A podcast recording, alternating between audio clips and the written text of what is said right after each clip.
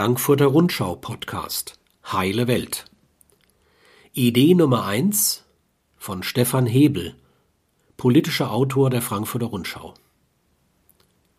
Die gesunde Gesellschaft. Aus der Krise lernen heißt auch, wir dürfen Gemeingüter wie medizinische Vorsorge oder Wohnen nicht länger den Gesetzen des Marktes überlassen. Die öffentliche Daseinsvorsorge muss neu gedacht werden. Niemand kann von sich behaupten, schon jetzt zu wissen, wie die Welt nach Corona aussehen wird. Darum geht es hier auch nicht. Aber wie jede Krise, so hat auch diese nicht nur die Kraft zur Zerstörung. In den Trümmern mancher Gewissheit lassen sich womöglich Hinweise darauf finden, an welchen Stellen die Statik gewohnter Gedankengebäude oder gar der ganzen Gesellschaft so stabil nicht war, wie wir meinten. Nur wenn wir diese Hinweise frühzeitig erkennen, wird ein Wiederaufbau zu bewerkstelligen sein, der alte Fehler vermeidet. Das wäre ganz sicher auch im Sinne derjenigen, die Corona nicht überlebt haben. Was hätten Sie sich denn mehr wünschen können als ein System, das Sie besser beschützt hätte als das bestehende? Den Anfang der Serie zur Welt nach Corona soll ein Thema machen, das in diesen Tagen wie von selbst ins Rampenlicht getreten ist.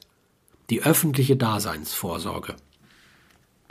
Ob Gesundheit, Wohnen oder Bildung, an vielen Stellen haben die Seuche und die Kollateralschäden ihrer Bekämpfung schon jetzt nicht nur Mängel sichtbar gemacht, sondern auch, wenn man sie denn sehen will, mögliche Alternativen. Es geht letzten Endes um die Frage, die der Neoliberalismus leider erfolgreich von den Füßen auf den Kopf gestellt hat. Wie viel Markt verträgt die Daseinsvorsorge und wie viel Staat braucht sie? Seit Jahrzehnten Handeln und Politik und Kapital genau entgegengesetzt. So viel Markt und so wenig Staat wie möglich lautet ihr Motto. Es sei denn, wir haben Krise und die Steuerzahler müssen uns retten. Wenn hier von mehr Staat die Rede ist, geht es nicht darum, die Regierung zur Unternehmerin zu machen, die sich letztlich so verhält wie andere Kapitalisten auch. Gemeint ist auch nicht jene autoritärer Staatssozialismus, der gesellschaftliche Initiativen abwürgt, statt auf sie zu setzen. Die Rede ist vielmehr von einer öffentlichen, demokratischen Kontrolle über die Bereitstellung der Gemeingüter, auf die alle angewiesen sind, vor allem diejenigen, die sich Gesundheit oder Wohnung nicht zu jedem Preis kaufen können. Christian Lindner hat in diesen Tagen sein Gespür dafür bewiesen, dass die von ihm so geschätzte Vorherrschaft des Privateigentums, er spricht lieber verschleiernd von Eigenverantwortung, im Sog der Seuche dauerhaft in Gefahr geraten könnte. Lindner? Der Staat muss sich möglichst bald und möglichst weitgehend aus den Bereichen zurückziehen, in die er jetzt eingegriffen hat, und das alte Maß von Eigenverantwortung wiederherstellen, sagte der FDP-Chef dem Kölner Stadtanzeiger. Das gibt einen Vorgeschmack darauf, wie schwer es werden wird, aus öffentlichen Interventionen, die jetzt die allermeisten als notwendig anerkennen, eine dauerhafte Verschiebung der politischen Koordinaten zu machen, wird der Staat mit viel Steuergeld nur das bestehende System retten? Oder haben diejenigen eine Chance, die fundamentale Konsequenzen für unsere Wirtschaftsordnung ziehen wollen? Was die Daseinsvorsorge betrifft, müsste aus der Krise nichts weniger folgen als ein Paradigmenwechsel. Also der Abschied von einer Ideologie, die die britische Premierministerin Margaret Thatcher 1987 in einen Satz fasste. There is no such thing as society, sagte die Pionierin des radikalen Marktliberalismus. So etwas wie Gesellschaft, so etwas gibt es nicht. und sie erläuterte auch gleich, was gemeint war. Es ist unsere Pflicht, uns um uns selbst zu kümmern und dann um unsere Nachbarn. Das Leben ist ein Geschäft auf Gegenseitigkeit. Diese Worte von Thatcher stellen eine Art Evangelium des Neoliberalismus dar.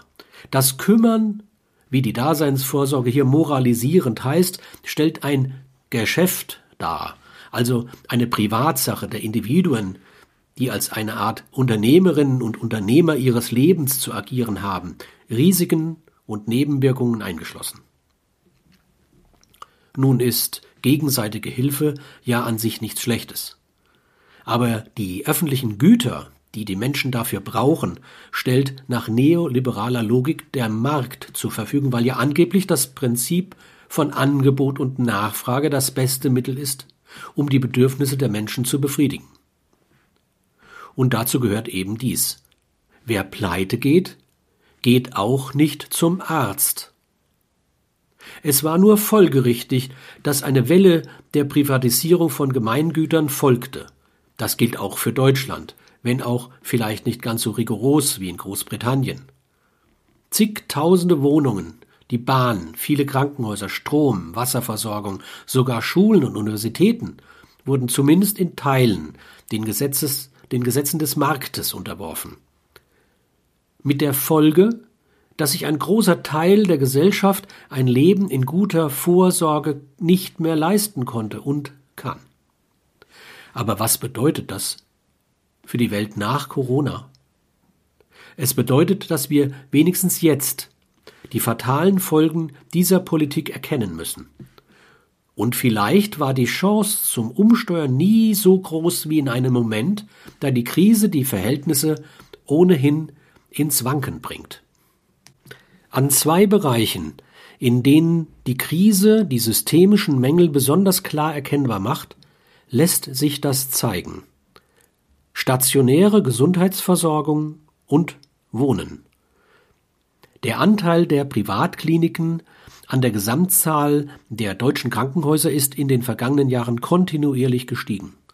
Zugleich wurden die stationären Einrichtungen, auch die gemeinnützigen und staatlichen, durch das System der Fallpauschalen in die Diktatur der betriebswirtschaftlichen Zwänge getrieben.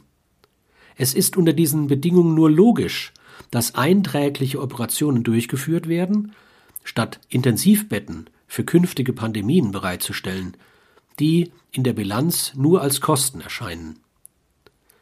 Der Manager eines Klinikkonzerns, der es anders macht, würde im Zweifel seine Pflichten gegenüber den Aktionären verletzen. Die Lehre aus Covid-19 wäre also eine doppelte. Erstens, müssen die Kliniken zurück in die öffentliche Hand oder in den Besitz gemeinnütziger, nicht gewinnorientierter Unternehmen.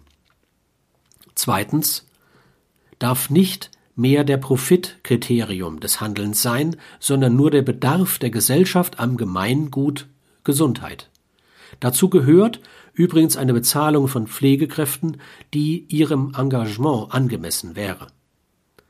Natürlich kann dieser Bedarf nicht von oben und zentral dekretiert werden.